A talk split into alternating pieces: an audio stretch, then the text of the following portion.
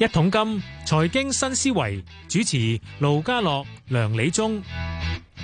好啦，下晝嘅係四點四十分啊！歡迎你收聽《一桶金財經新思維》。你好，梁生，二好，家樓大家好，零二一最後一次見你喎。係啊咁所以梗係埋數啦。啊，唔係啊，數啊，你你估下市啊，你要點啊？你你自己撳你講過今年嘅啊，市。今年市啊，我頭整體先嗱，今朝其實我睇咗差估署嗰個數，係啦，差估數話俾我知咧，其實雖然咧啱啱過咗兩個月跌翻啲，嚇全年都仲有百分之三嘅增長，係啊考到樓價指數啊，係嘛？係啊咁所以你嗰個你計幫你幫我計咩先先？其實我哋睇今年應該都係誒旺嘅，誒、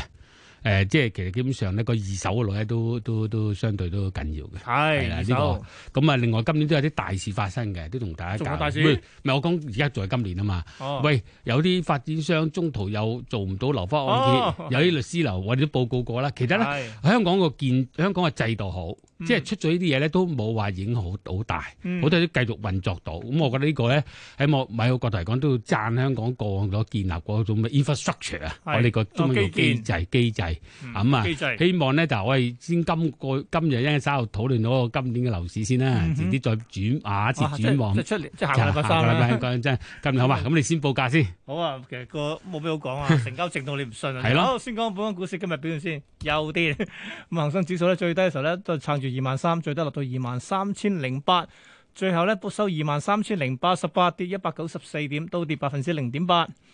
其他市場先睇下內地先，內地三大指數都偏軟啊，跌幅介乎百分之零點九去到一點四六，跌最多係滬深三百。日韓台方面係台灣仲升啫，其餘兩個都跌，跌最多係韓國股市都跌近百分之零點九。歐洲開市，英國股市話放咗兩日假之後，暫時見都升翻百分之零點八。 咁至於港股嘅期指現貨月跌近三百點，落到二萬三千零六十六，跌幅百分之一點二六，低水廿一，成交張數八萬四千張。國企指數跌九十五，報八千零九十八點，都跌百分之一點一。咁啊，最後港股主板成交幾多嗱？半晝嘅時候三百億多啲，即係五百億都唔夠啦。 今日咧埋單咪就係 double 咯，得六百二十九億幾啫。好，要睇埋恒生科指先，今日都跌百分之一點七啊，收五千四百七十一點，跌九十七點。三十隻成分股得四隻升嘅啫。藍籌方面，六十四隻裏邊咧有十七隻升，咁當中表現最好嘅變翻係舜宇光學喎，升咗百分之一點六啊。最差嘅係邊個？又係創低位嘅海底撈，埋單都要跌半成。好啦，數十大第一位騰訊，騰訊跌五個六，收四百四十四個八，跌幅百分之一點二。美團跌七個四，報二百一十六，到跌百分之三。盈富基金跌兩毫二，報二十三個二，跟住到阿里巴巴啦，哇，有百分之二點五嘅跌幅，收一百一十個六，跌兩個九。京東跌五個六，報二百五十五個二，都跌百分之二。恒生中國企業跌五毫六，報八十二個四毫四，跟住到小米亦都跌兩毫二，報十八個五毫六，跌幅百分之一點七。今次 ATMX 全部都跌，跟住到快手啦，跌近半成添啊，落到六十八個半，跌咗四蚊。排第九係藥明生物跌過四報八十七個四毫半，倒跌百分之一點五。唔知排第十係招行喎，都要跌近百分之三，收六十蚊，跌一個七毫半。好啦，數完十大，睇埋亞四十大先，錯誤係最低位嘅股票，頭先講咗啦，包括海底撈，再就係京東健康，話跌到落去五十七個五毫半，都跌百分之四啊。另一隻微盟跌到落去六個八，埋單跌百分之八，跟住就係阿里健康。最低六個一毫半，未買未跌少少，最後係收即係跌近百分之一。另一隻就係平安好醫生，哦廿六個四毫半最低都要跌近百分之四。好，就同樓市買一埋先。嗱，先講邊整個先體整體成交啦。好啊。咁啊，我哋其實係用去到差唔多今日咧，即係幾日嘅啫。今日都有 project 翻，即係嗰個數。咁咧，其實根本二零二一年全年啦，就應該嘅嗰個宗數咧，不夾所有包埋車、包埋工商係九萬六，哇！即係加埋九萬六千九萬六千九百幾，即係九萬七㗎啦。嗯，咁啊嘅舊年就七萬三。多咗咁多係因為多咗係三住宅多啊，定係其他啲？係啦，咁啊，但係真係好得意啊！今次咧，當中裏邊咧，如果講緊嗰個呃一手樓發展商咧，嗯基本上咧就誒、呃、發展商就賣咗誒萬一萬七千八，近一萬八千個，一萬八千個係咯。咁咧就誒頭先我增加卅二個 percent 啊，整體增加卅二個 percent。一手樓咧今年就一萬七千八啦，咁嗯啊舊年就一萬五千幾，咁啊都多咗增加啲十喎五個都多咗 percent 啫。嗯，不過咧都睇提大家咧，當中咧原來今年可能個銀單位少啦，因為我哋香港區誒、呃有成千九宗買賣，即係個新嘅咁啊，舊你年個得你個700一手嘅係一手一手係咁啊，嗰度個比啊率高呃咗，但係咧新界西新界嗰度咧就似乎咧。舊嗯年咧就有萬一宗，萬二咧差唔多接近一萬一千六，今年係得一萬一萬啫，咁變咗其實跟喺新界就少咗發展商樓下。啊咁咁多出嚟都喺邊度啊？咪即係多九龍啊？係啦，冇錯啦，啊，咁啊，即係九龍啦，最主要個情況嗯。咁啊、其實就誒講、公屋嗰啲冇得冇得特別嘅啫。好啦，二手啦，二手啊，嗱，整體二手最緊要嘅數字啊，今年有六萬五百宗，六萬五百七十啊，嗯，六萬。舊年咧就四萬七，即哇係四萬六千九，四萬六千幾，多咁成啊差唔多近都三就分一係喎，廿九個 percent。係啊，廿個 percent。咁啊，另外基本上咧有一個要特別留意咧，就係、你嗰啲咁嘅誒誒嗰個咁嘅成交嚟計咧，嗯你睇到咧嗰、個，譬如舉個例子咧，舊年即係嗰個二手物業咧係平均咧就係、成交時係八百幾、八百零五、你而家即八係每宗百交萬易一百萬、八百萬一一八百萬一單啊單平係均。今年就八嗱八百零五咁啊，差八唔多啫點零，喎但係今年就八點五四，即係嗰度850增加咗，啊即係嗰個加咗好緊要嘅嗰個成交。喂，咁究成竟係交因為樓價貴啊，定係即係賣啲單位其係實以咩咧嗯你可以叫少少嘅樓價貴嘅，亦都係賣咗貴嘅單位，係明唔明先啊？呢個係要特別留一留意呢度呢個本中。咁就但係咧就誒、呃要留意下咧，就新界嗰度咧，嗯，新界嗰度有興趣。新界嗰度咧，舊年嘅私人樓咧係誒，睇下先啊，佢一個平均咧就係、呃有個係誒，咪、應該係應該係新界嗰個咧，舊年平均咧就係誒一萬零唔係一一一千新新界樓啊，即係新樓計啊，一千零三十萬到，一千零三十萬到。唔係你講緊個係個即係成平交均價，平均成交嗰哦都咁個鬼貴 F F 中 size 係新新界都咁界，鬼即貴係新樓新樓新樓哦。新樓係啦哦，但係今年就一千零六，即係跟一誒誒一誒誒一千零六百幾，係啊先有仲要幾。咁呢個係增幅嘅呢、個，嗯但係咧就九龍嘅一樓咧，整體平平平平均咧，舊年平均就係一千二百幾萬，一個一個單一個交易係啦係一千誒一千八點七，一二係點七。今年係一二點五，嗱嗰個咧九龍啲樓咧係嗰度好似平均價平咗少少。嗯，但係你整體就都係貴嘅，如果整體都係升嘅，如果整體就、嗯啊，咁但係有一個數咧，要大家講下就係，如果其他頭先咧，點解咧就係、哇唔覺唔覺啲工廈咧，誒工價多咗喎，由舊年嘅二千度去到今年三千八哇，啊，中數由二千幾到三千八，係啊，咁咁就仲係翻一有啊，番呢、個數唔誇張喎，嗰、個主要呢個增幅增幅都多啦。嗯，第二個誇張就係個平均成交價咧，舊年係七百七十一萬萬，今年咧一千近哇一千萬。咁得嗱，當然啊嗱，喂，工廈嗱，梗係你話商鋪我都理解啫，嗯即係疫情即係開始有改善係啦或者咩，即係可能嗰啲貴價多成交啦，又可以咁講嘛。嗯亦都係其實個趨勢係個個價錢增多啊，即係呢個嗯波不知啊。即呢個係啲嘢貴嘅真係係啊，係啊，呢個可以咧。咁啊，當然咁啊，有啲誒有啲都誒平咗啲嘅，譬如商鋪嗰啲咧，平均咧就係誒舊年就一千七百幾萬。嗯，成交今年一千六百幾萬，平嗰啲啊，咁啊啊，即係嗰個商廈啦，有商鋪就一千八百幾萬到一千七百幾萬，即係有唔同。咁、嗯你睇得到咧，就係、其實主要嚟講咧，個二手市同埋其他嗰啲，頭先我講嗰啲工廈商鋪啲我咩啲咩一定二特手點啊？啦，我啲一定二手嚟㗎誒，啦，嗰、個特點係唔受嗰個 D D D 啊嘛。係係係。就開始嗱，你睇到形勢就係其實今一陣陣咁炒到嚟咧，就開始啲人就覺得呢，即係嗰啲商商鋪啊、工廈都有人投資。嗯，嗱，我哋定位就而家呢刻咧，年尾近咧，如果你冇 Omicron 咧，其實個歷程誒疫情可能更加好啊兩年嘅兩年嘅，嗯咁但係個問題就係話咧，而家有 Omicron 大家都唔知啦，嗯我哋有佢再分析啊。但係我哋睇翻今年面對緊嘅情況係點咧？就係話第一華加息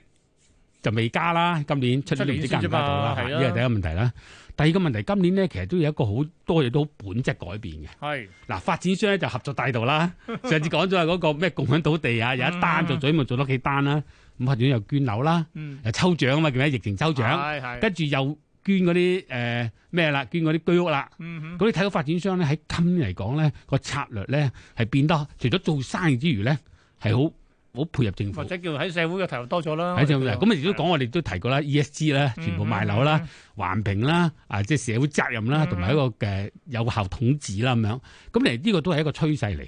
咁另外咧就亦都要留一留意，就香港其實咧，即係頭先開始前講得幾件事出現咧，就係、其實根本咧，我初頭好擔心啊，就係、係有一啲律師樓哦，我出咗問題哋講過啦，係啊接，管咗，同埋有間又涉嫌有啲問題，咁咧、嗯哼變咗咧呢個嚟講係嗰啲律師樓咧都係啲二手成交好倚重嘅律師樓。係咁但係咧就似乎咧就都過渡到，咁但係開始有啲即係人冇乜開始大亂子出嚟，係啦，開始有啲人提到話，究竟整個二手交易咧，需唔需要咧係嗰個叫做唔好用呢個制度咧？因為而家咧全部係點啊？係成個二手買賣，包括一手買賣，一手你同發展交易啦。但係係啊你其係啊實過程裏邊咧，其實喺嗰個物業咧係信嗰個叫做咩咧？信嗰個叫做契約嘅。嗯，然後跟住咧就查冊噶嘛。咁律師樓負責查冊，OK 晒之後，你經律師樓過數啊嘛係啊。所以個問題，如果律師樓有問題咧，我話唔好聽，咁你就變咗成交緊嗰啲咧，你係詐記噶。嗯咁但係你唔不過同好我哋彩，，即嗯係即係呢啲出問題嘅都一小部分嘅，係，但係佢嗰啲其實咧處理好咧，嗰啲其實都係二手活躍嘅律師樓啊，係嗯二手物業成交活躍嘅律師樓啊嘛。咁呢、個包括仲有一啲又又俾人拉啦，有律師樓嗯有犯法啦。咁、不過嗰啲就如果犯法嗰啲就唔係咁大嘅影響。好啦，跟住講翻發展商喎，嗯，又有事喎，點解咧？有間啊啦，唔好講名，就好似啲又上唔到會，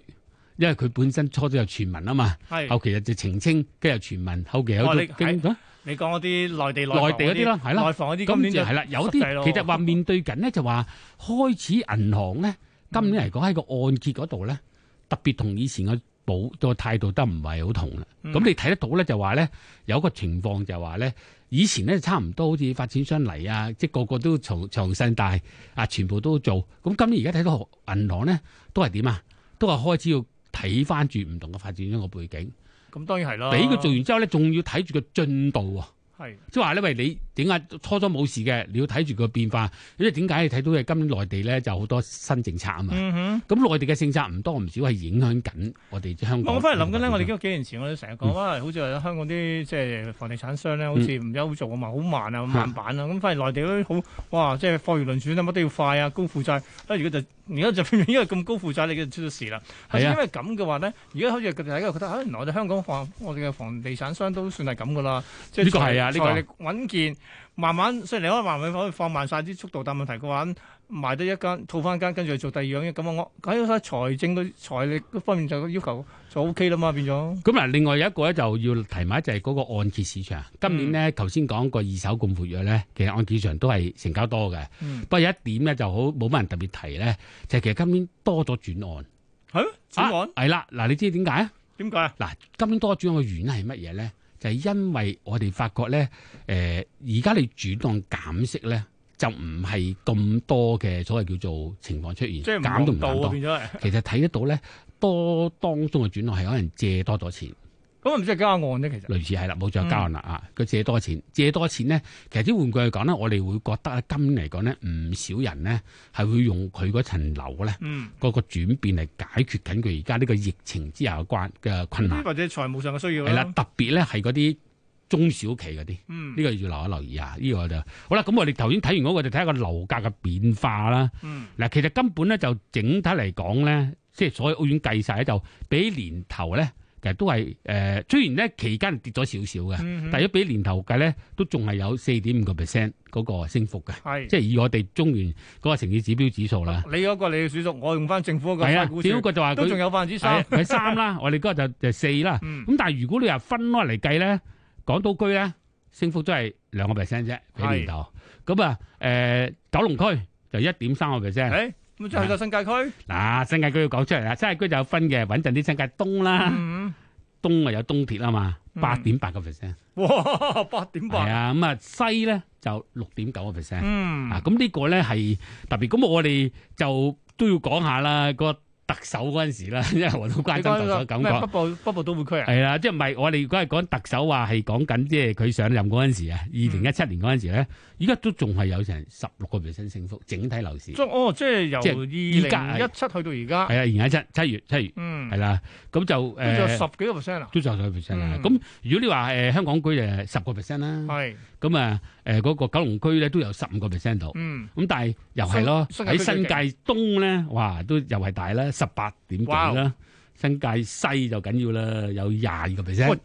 因為西鐵係啦陸續通一定點樣咧？係啦，咁一路嗱，你睇到啊嘛，唔係而家佢呢發展緊嗯，啲人梗係一路谷嗰度啊嘛。係，好啦，咁啊，跟住答翻你嘅問題啦，講埋樓價變化啦，講埋特首上任啦，咁當然我哋喺節目唔知公平啲嘅，有個別區份咧係都唔係升嘅嚇，咁啊特首唔好咁大壓我力我哋早前嘅。都講係咯過，有啲咁其實舊升區又唔一定唔好都喎，係啊覺得特首都唔係咁介懷。不過大家最緊要樓市有健康發展。嗯哼好啦，咁啊另外一個問題咧，今年喺整個樓市嗰度咧，你發覺有幾多大嘅情況出現啦？嗯，誒攞地嗰度啊，整咗北部都會啦。係啊嗱、呢個咧其實基本上咧都係承接緊，因為相通嘅。咁啊，特首開咗股啦，我哋喺節目都講過啦。咁原來佢不嬲都係揾佢哋以前啊，凌家勤先生，嗯以前做嗰啲，以前做嘅增界嗰啲地政處嗰啲高官啊幫手。基本上咧，其實誒冇乜大改變，一一脈相承嘅。咁但係個問題就係誒好明確方向走出嚟啦，因為呢個亦都係得到同內地嘅配合咧，係大灣區就係北部區域嘅發展。咁你睇到如果咁嘅情況之下咧，咁就好明顯有機會就係帶動新界區嘅樓咧，都要繼續有機會去上升喺前面嘅。嗯咁亦都希望咧，就係因為誒諗通咗呢樣嘢之後咧，政府喺來年咧，或者未來更加長嘅日子咧，攞地嗰度就容易啲啦。因為如果唔係，攞唔到地就冇得講噶嘛，係嘛？咁啱啱今年有新嘅，所謂叫做完善之後選舉制度，咁應該將來個法例啊，其他方面通過又容易啲嘅，即係嗰啲財務預算。咁我就係希望咧，嗱，今年嚟講整體咧，樓市雖然升，咁啊，但係個波幅嚟講就都係三啦，而政府公佈呢個係四點幾， 大家唔使爭拗。但係重點就係話咧，誒、呃基本上喺咁嘅處境裏邊咧，政府係適宜都要諗一諗長遠嗰發展嘅嘢。但係出年嚟講，都仲有一個大嘅問題，我哋自己再講啊。但係你個利息真係唔知急得幾時㗎嘛。哦，你嗰個利息嗰個上調，啊，呢個亦都唔即刻嘅，同埋疫情嗰度咧，都係一個難難啲控制嘅嘅係嘅情況啊，難啲控制情況。咁所以咧，我哋今呢個樓市嚟計咧，如果你喺嗰、個、呃、整個環境裏邊計咧，其實我覺得係兩年咧，呢、個呢、個所謂叫做疫情係好好長㗎啦。嗯咁而家已經係到即係第二年嘅年尾啦。咁你咁嘅升幅咧，證明到大家個即係話咧，簡單講，樓市冇受過疫情影響，啱唔啱先？嗱，發展賣樓就冇受冇受疫疫情影響啦，嗯二手二手睇樓都冇受疫情影響啦。咁誒，第二個問題就係、政府亦都開始有個目標。雖然佢好大壓力嘅公屋嗰個興建量，但係問題就係政府都有目標開始點攞地點樣成啦。咁我感覺到今年應該係一個比較盡清晰嘅一年嚟嘅。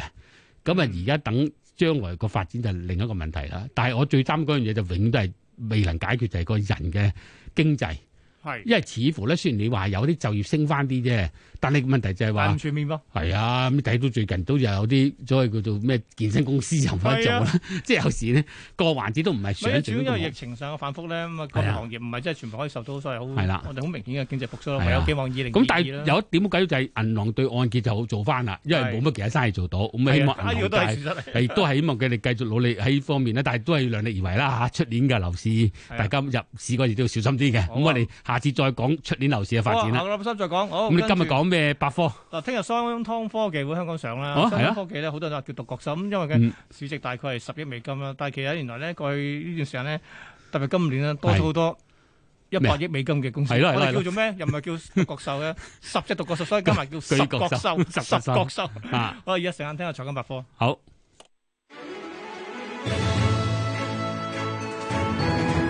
財金百科。二零一三年底，風險創投專家 Eileen Lee 喺一篇文章裏邊創出獨角獸一詞，指成立不到十年但係估值超過十億美元未上市嘅科企，但係估值超過一百億美元以上嘅科技公司就叫做十角獸。全球第一間十角獸係近年主攻元宇宙嘅 Meta，前稱 Facebook。Facebook 喺零七年通過微軟戰略投資，令到當時嘅估值升到去一百五十億美元，其後喺二零一二年上市。二零一四年之後有七間嘅十角獸誕生，其中著名嘅有 Snap、Dropbox、Uber、Airbnb 同埋小米。到二零一八年，十角獸嘅數目首次達到兩位數。去年底，全球有二十六家十角獸企業，例子有中國嘅字節跳動、快手、大疆、美國嘅 Robinhood、SpaceX 等，其中唔少都喺今年內咧喺唔同嘅地方掛牌上市。最驚人嘅莫過於電動車初創企業 Rivian，十一月上市之前佢估值大概係七百億美元，上市之後咧就升到去超過一千億。隨住環球經濟復甦，業界指今年有三十間初創企業晉身十國獸行列，係近年最多。其中包括內地社交電商平台小紅書，目前估值二百億美元，躋身全球二十大。新興科技之下嘅十國獸，金融科技佔比較多，其次係太空科技，包括低軌道衛星，目前係美資企業嘅天下。低軌道衛星亦都可以將五 G 帶入六 G 嘅世代，GPS 定位更加準確，通訊傳播力更強。十國獸企業今年達到三十多家。至於估值超過十億美元嘅獨角獸企業，今年更加超過七百家，而且唔再係中美兩大經濟體嘅天下。東北亞地區裏邊，南韓科技走得最快，佢有十隻獨角獸，遍佈喺新科技領域，有後來居上嘅潛力。